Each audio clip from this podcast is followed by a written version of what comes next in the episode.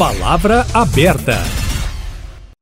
A semana foi marcada por atos que trataram da possível volta das aulas presenciais, especialmente em Belo Horizonte. Na quarta-feira, vereadores iniciaram uma série de visitas a escolas para verificar se há condições de retorno com segurança. Na quinta, professores, alunos e pais se reuniram na porta de colégios particulares da capital pedindo a retomada. Mas será que é o momento de os estudantes voltarem para as salas de aula? Ainda há opiniões divergentes. Para debater o assunto, o Palavra Aberta recebe agora a médica infectologista e epidemiologista e que trabalha para organizações internacionais de saúde, Luana Araújo. Bom dia, doutora Luana. Obrigada pela sua presença. Bom dia a todos que estão nos ouvindo. Estamos recebendo também Zuleika Reis, presidente do Sinep, o Sindicato das Escolas Particulares de Minas Gerais. Zuleika, bom dia, obrigado pela presença aqui no Palavra Aberta. Bom dia, Eustáquio, bom dia, doutora Luana, bom dia a todos os ouvintes. Começando com a médica Luana Araújo, podemos voltar às aulas presenciais neste momento, doutora Luana? Eu acho que a volta às aulas é sempre um assunto muito complexo e tem sido um assunto complexo no mundo inteiro. É, a despeito dessa complexidade, nós temos sim é, indicativos de quando isso pode ser feito da melhor forma, de uma forma mais segura, que é o que todo mundo quer, logicamente. E a partir desses indicadores, que eu tenho certeza que a gente vai discutir um pouco melhor aqui nesse período, é, sim, as aulas poderiam voltar presenciais, claro que dentro de todo um processo, toda uma, uma avaliação e um, um esquema para que se mantenha essa segurança, mas em resumo, sim, a gente tem condição de voltar às aulas presenciais, sim. O que hoje permite essas aulas presenciais, doutora Luana? Nós temos alguns indicadores que, acho, antes da gente pensar no que, que, que, permite, a gente precisa entender como é que a doença se espalha na comunidade e como que ela chega a crianças e adolescentes. É, a gente sabe hoje que as crianças e adolescentes são de fato menos atingidos pela doença do que as populações adultas e população mais velha, é, principalmente as crianças mais jovens, crianças pequenas, elas têm menos suscetibilidade, elas são menos vulneráveis à doença, tanto a pegar a doença quanto a ter doença mais grave. E todos os lugares no mundo que, em que houve essa abertura né, das escolas de forma gradual e, e pensada e organizada, não houve um aumento é, resultante dessa reabertura no número de casos, tanto em crianças quanto nas famílias e na comunidade daquelas às quais elas pertencem. O que acontece é que quando na comunidade a transmissão está muito é, exacerbada, é claro que elas acabam sendo atingidas um pouco mais. Então, o nosso primeiro indicador é a transmissão mesmo na sociedade. Quando essa transmissão na comunidade cai, a gente tem uma chance maior de permitir que essas crianças voltem às, às escolas, às aulas presenciais, com menos risco, tanto para elas quanto para as pessoas que estão envolvidas nesse processo.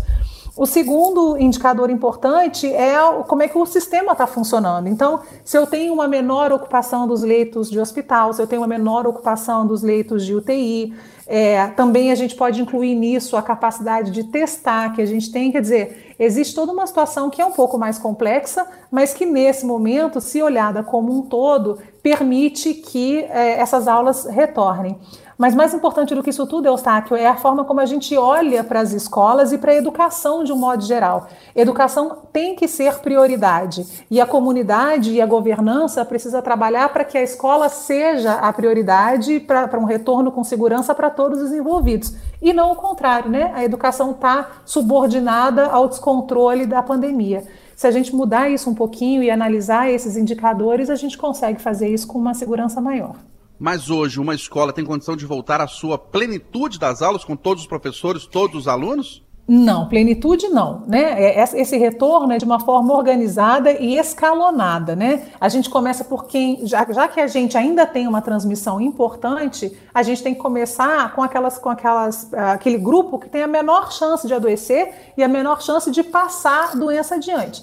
Então, nesse momento, o que, e é isso que todo o mundo fez, a gente recomeça com as crianças menores, também numa ocupação menor por sala, com um cuidado de ventilação, é, em tese, né, e é o que deveria ser feito, dando todo o suporte, tanto para a escola quanto para os professores, quanto para os outros profissionais envolvidos nisso, né, os, os gestores, os, uh, os auxiliares, o pessoal da limpeza, quer dizer, é, é, tem toda uma, uma comunidade que vive em torno disso que tem também que ser apoiada. Mas é, esse retorno tem que ser feito dessa forma, escalonado, quer dizer, aos poucos, com esses cuidados e a partir das crianças menores, para as crianças maiores. E não necessariamente com as crianças, adolescentes e professores totalmente vacinados. Não é necessário, né? Se a gente olhar para o resto do mundo, o que a gente vai ver é que, mesmo muito antes da vacinação, e mesmo com, com indicadores que não eram os melhores, é, os países fizeram todos os esforços possíveis para que este lugar fosse preservado né, que é o da, principalmente o da educação infantil. Ah, os outros lugares, né, as, as, as outras, ah, os outros níveis de escolaridade, eles conseguiram com mais facilidade migrar para um sistema é, ah, online, né, para um sistema híbrido, para um sistema online, principalmente em países com mais recurso, em que isso é feito com mais facilidade. O Brasil, a gente sabe que não compactou dessa realidade, né? Quanto, quanto mais as escolas ficam fechadas, maior a, o prejuízo dessas crianças e esse prejuízo é desigual. Né? A gente sabe que é, os indivíduos que têm uma condição socioeconômica mais desfavorecida vão ser mais prejudicados do que aqueles que não têm. Então, é mais uma mudança de mentalidade de como que a gente coloca a educação em primeiro lugar e organiza a sociedade para que ela apoie isso, esse, essa mudança de raciocínio, do que o contrário porque a gente sabe que a pandemia ainda tem um longo caminho pela frente, a despeito da, do começo feliz dessa vacinação, mas ainda tem um longo caminho pela frente. E se esse, esse setor, que é tão essencial, for depender do controle total da pandemia ou da vacinação completa, a gente não vai ver a luz no fim do túnel. Passando a palavra para Zuleika Reis, presidente do Sindicato das Escolas Particulares. Ô Zuleika, com essa fala, a gente pode considerar que é possível voltar às aulas neste momento de forma escalonada? A gente ouve muitos pais dizendo que vão mandar os filhos para a escola só depois que eles forem imunizados. Mas e se as autoridades falarem que as aulas podem voltar amanhã? As escolas estão preparadas? Existe realmente um grupo que é contrário ao retorno das aulas. As escolas particulares, elas diferem das escolas públicas e agora na pandemia isso ficou muito claro e muito evidente, né? Infelizmente, a gente não gostaria, mas a gente entende e vê a desigualdade acontecendo tanto no âmbito pedagógico quanto no âmbito também de assistência, né? A questão da, da, das, das, escolas que não têm condição de nem mesmo de dar assistência é, remota. Mas as escolas estão preparadas desde, desde o ano passado. Nós fizemos uma, uma parceria com a AMECI, que é a Associação Mineira de Epidemiologia e Controle de Infecções, né, que são mais de 180 profissionais da área. A doutora Luana deve até conhecer essa associação. É, e essa associação nos, nos direcionou para os protocolos que nós divulgamos nas escolas, porque até hoje nós não temos os protocolos oficiais do município. Né? Então, assim, se, é, se disserem que se de, de, decretarem a abertura da escola amanhã, as escolas já estão preparadas. Os alunos que não, não é, voltarem, né? Porque aí nós temos que ver também a questão da, da comorbidade, né? A, nós temos o, a, a, nós vamos adotar os critérios, é, levando em consideração os alunos que não poderão voltar, que continuarão com as aulas remotas, e também os professores que estiverem dentro da faixa etária que ainda não tiver vacinado também também não voltarão e os que também tiverem com comorbidade. Mas isso é muito fácil de se organizar desde que tenhamos uma é, data, né? O que falta é a, a, nossa a expectativa do retorno e a possibilidade do retorno ainda é muito distante, porque é, infelizmente no nosso município não se determinou uma data. Sempre fica no se for possível, né? E como a doutora Luana mesmo disse, a gente já é comprovado isso, o, o, o que as crianças vêm sofrendo, né? É, esse tempo que foi perdido aí, um ano, que é um tempo perdido, que a gente não recupera mais, principalmente da educação infantil. Esse déficit pedagógico das crianças e a educação infantil é preciso voltar justamente porque ela necessita de um desenvolvimento psicomotor de, né, e várias outras questões que faz com que, por exemplo, esse um ano que essas crianças ficaram afastadas, ela corresponde a quatro anos no desenvolvimento da criança. Né? Então, assim, é, os pais que tiverem receio, eles terão condição de, de continuarem com as atividades remotas, mas nós temos experiência em outros municípios de que, é, no princípio, a, a frequência era 40%, 30%, e hoje, em fevereiro, quando as aulas retornaram né, do período de férias, é, as escolas já estão com 85% de ocupação. Então, quer dizer, os pais já estão, nós já estamos é, é, aprendendo a lidar com esse momento também, porque vai ser também um momento diferente na escola. As escolas prepararam protocolos próprios ou o poder público estabeleceu alguma coisa ou não estabeleceu nada. Estou falando do poder público como um todo, não é só aquela prefeitura ou o governo do estado. Estou dizendo o poder público. O estado preparou o, os protocolos, né? Depois ele é, fez uma revisão é, no, dentro do Minas Consciente. Existem os protocolos, né? Que são é, agora a prefeitura ela não deu, ela, ela soltou um protocolo que foi organizado pela vigilância sanitária e é, ficou a cargo de cada município ter o seu protocolo. Como nós estávamos é, ansiosos para organizar a escola e não ser, sermos pegos assim desprevenidos com relação a, a, toda uma estrutura que tem que ser montada de condição das crianças higienizar com mais frequência as mãos, é, o uso do álcool gel, a, o distanciamento, os lugares onde a ventilação não é tão boa, enfim, todo, todo a estrutura é, que necessita para que as aulas aconteçam e, e, a higienização aconteça dentro dos padrões, até mesmo internacionais, nós pegamos de parâmetro. Então, ainda a prefeitura ainda não oficializou aqui em Belo Horizonte a, a, o protocolo que será adotado pelas escolas nós estamos aguardando, mas mesmo assim as escolas já anteciparam. Doutora Luana, voltando a palavra para a senhora, eu queria que a senhora detalhasse em tópicos o que uma escola precisa fazer para retomar com segurança as aulas presenciais. Para falar sobre a escola propriamente dita, o que, que ela precisa ter, a gente, precisa, a gente tem que pensar nas medidas sanitárias, é, de, em termos de, de, uh, de estrutura da escola mesmo, né? de limpeza, de ventilação, de ocupação né, dessas escolas, a princípio com um número menor de alunos por sala, para que a gente consiga manter um distanciamento. Então é preciso que é, os banheiros limpos, uma frequência de banheiros limpas dentro do possível. Quer dizer, não dá para ter. É, inclusive, acho que uma grande oportunidade para aquelas escolas, principalmente as públicas, que têm uma estrutura deficitária já há algum tempo, essa é uma oportunidade grande que a gente tem de melhorar essa, essa situação para que não só é, o benefício seja nesse momento da pandemia, mas como seja mais permanente, né? Então existe essa questão estrutural e existe a questão de organização. É, eu, eu não gosto, Eustáquio, quando a gente fala sobre o que, que a escola tem que fazer.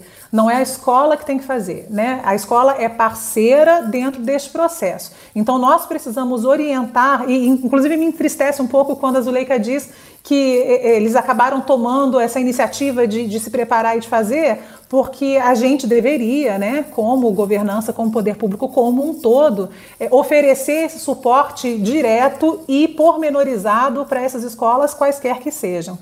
Então, o que a gente precisa fazer é isso: a gente precisa organizar essas escolas de modo a que os professores se sintam é, mais protegidos, em que eles tenham acesso aos, aos uh, uh, os equipamentos de proteção individual, que a estrutura permita que isso aconteça, portanto, é preciso, de novo, ter higiene, ter distanciamento e ter ventilação, que eu acho que são as coisas mais importantes. Em termos de funcionamento, depois, eu acho que é uma integração com.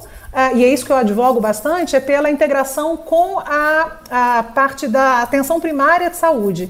Quer dizer, que a gente consiga ter é, essa interseção que permita que haja um controle de sintomas de quem quer que venha né, a desenvolver algum tipo de doença nesse período, em que haja testagem maciça. Quer dizer, aí já é um outro processo que envolve uma estrutura um pouco maior. Mas, doutora Luana, como evitar, por exemplo, né, as crianças são muito afetuosas, muito inquietas, como evitar, por exemplo, que elas se abracem, se beijem, as, principalmente as menores, que uma troca máscara com a outra, é, que, que é, uma pega o material da outra, isso não, não é perigoso?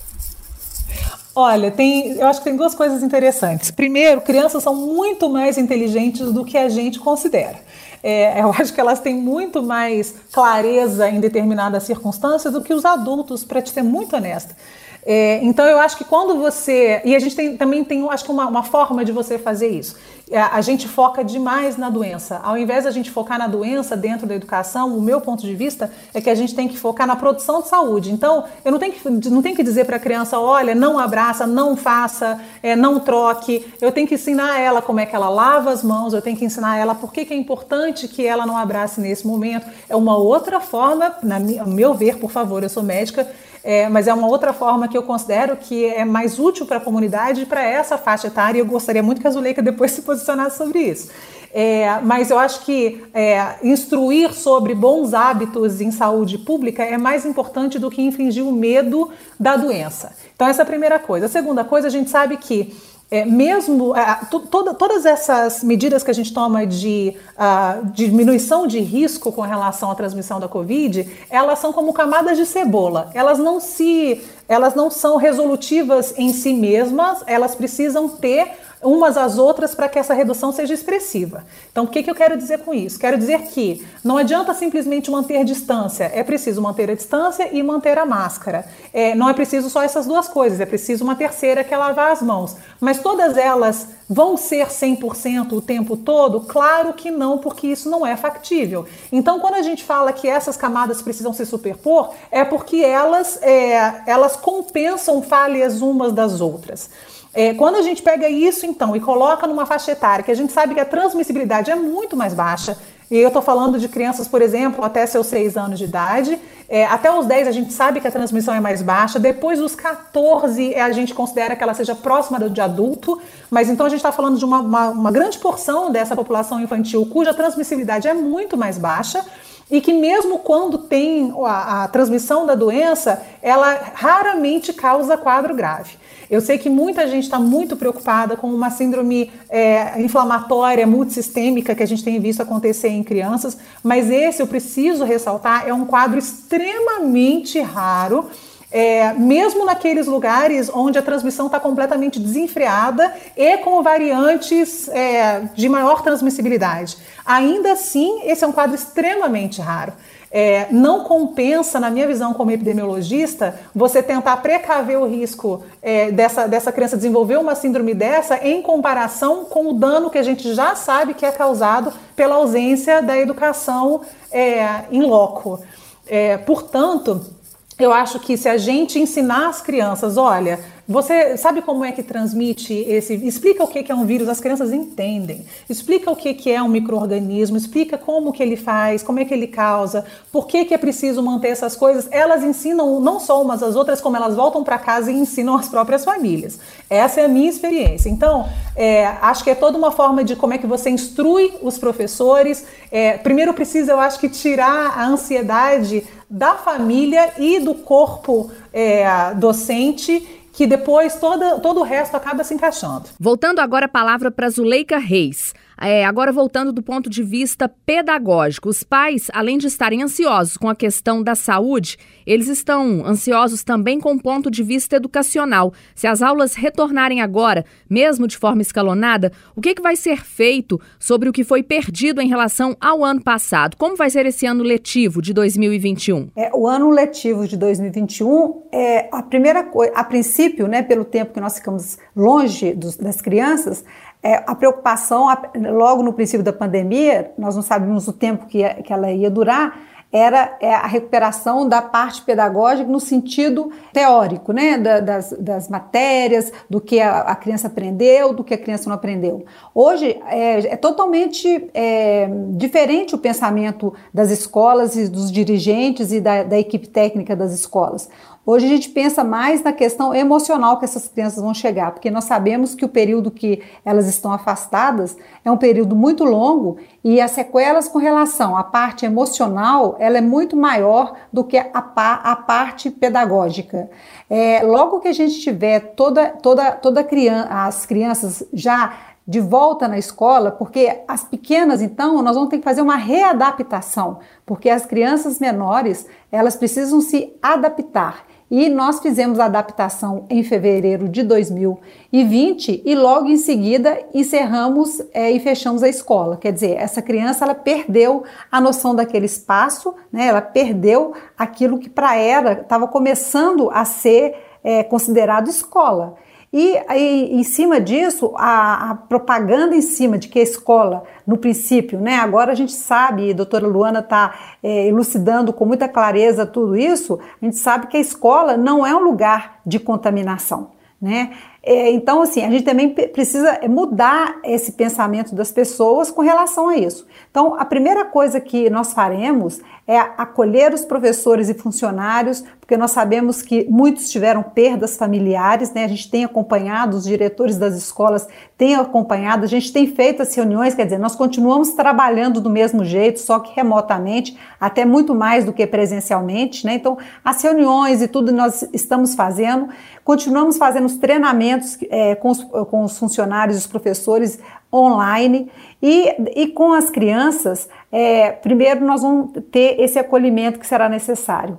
Depois, a sugestão que nos, nos foi passada através do Conselho Nacional de Educação é que se faça um diagnóstico dessas crianças, porque a gente sabe que cada uma chegará com um determinado déficit, né? É, tem crianças que tiveram uma adaptação muito rápida é, com o sistema remoto. Tem crianças que, que, não, não, não, que não conseguiam é, ficar por muito tempo. Tem crianças que não conseguiam ficar quase nada. E nós temos também as crianças que têm as necessidades especiais. E, e, na, e esse aí eu estou falando das escolas particulares, né? E pior será é, rever a questão desse déficit educacional das crianças que têm essa vulnerabilidade, porque não tiveram acesso nem à questão é, da, da, dos meios né, é, de internet e equipamentos para poder acompanhar, e a evasão, que a gente sabe que aconteceu muito é, das crianças que acabaram desistindo né, de, de continuar com esse ensino remoto. Mas é, o que a gente pretende, primeiramente, é acolhê-los e, e tentar voltar a, a, a trazer para as crianças uma escola feliz. Mas o que, é que vocês pensam depois desse acolhimento, dessa preparação, em termos de conteúdo mesmo? O que foi perdido ano passado e o pouco que pode ser perdido esse ano? É, o, é, o, os conteúdos, eles podem ser recuperados, porque o que, que nós pretendemos fazer? os conteúdos, a gente sabe que os conteúdos são longos demais. Nós, às vezes nós damos muito além do que o necessário. O que a gente tem que fazer é um compilado do, dos conteúdos de 2020, ou seja, o que, que é necessário naquela série a criança saber realmente para que ela vença o 2021. Então, o que nós vamos focar é justamente no que é necessário, no básico. O que, que foi em 2020 necessário para que essa criança que estava, por exemplo, na sétima série, tivesse um, um bom, é, é, é, um bom resultado em 2021. Então, a primeira coisa que nós faremos é esse diagnóstico, para ver o que, que em 2020 ainda precisar ser, ser, será recuperado.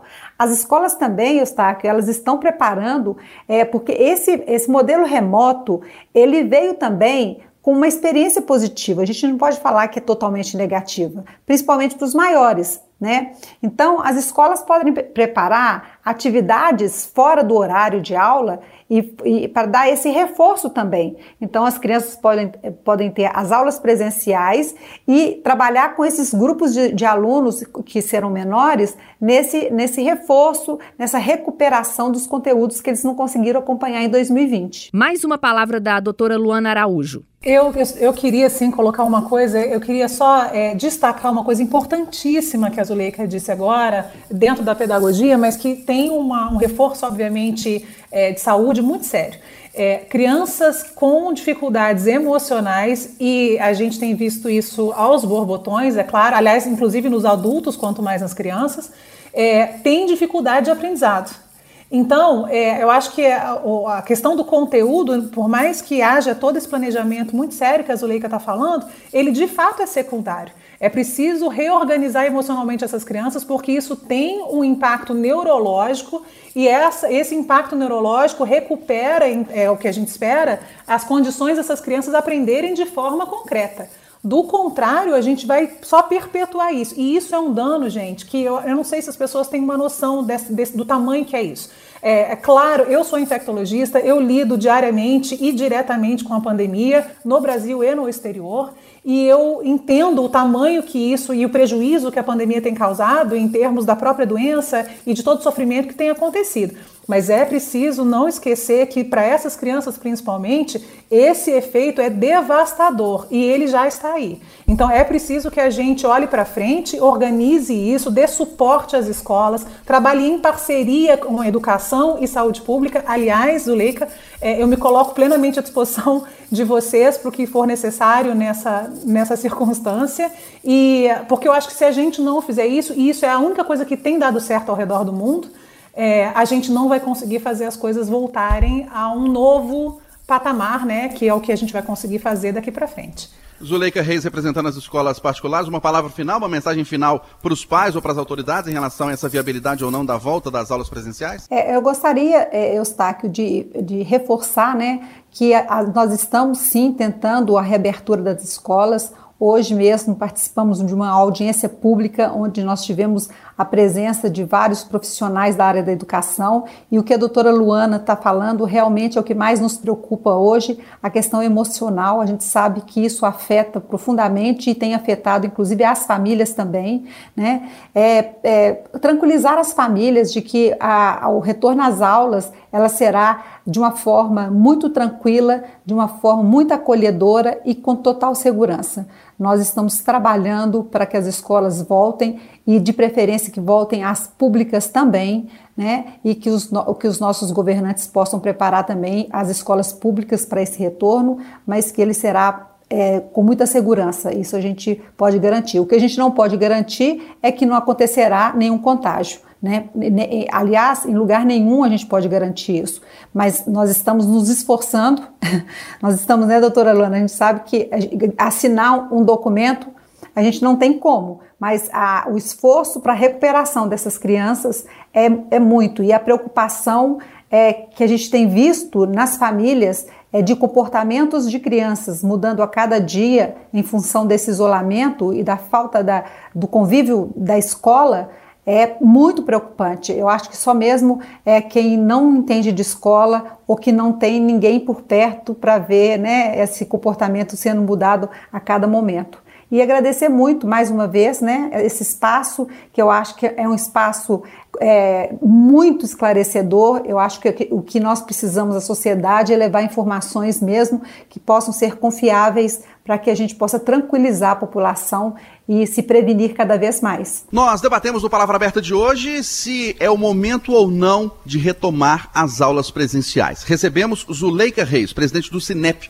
o Sindicato das Escolas Particulares de Minas. Zuleika, obrigado pela sua presença, um grande abraço, ótimo fim de semana. Obrigada, Eustáquio, muito obrigada a vocês, aos ouvintes, obrigada, doutora Luana, e eu quero mesmo seu contato, porque eu gostei muito da nossa conversa da, aqui da, da manhã de hoje. Recebemos também a médica infectologista e epidemiologista Luana Araújo. Obrigada pela presença, doutora. Muitíssimo obrigada pela oportunidade. Zuleika, muito obrigada também pelo seu posicionamento e pelo seu esclarecimento. É, como eu disse, eu estou à disposição. E, e por favor, né, aos ouvintes eu agradeço, claro, e eu só faço um apelo que é de mantenham a calma e ouçam a ciência, porque é só assim que a gente vai andar para frente.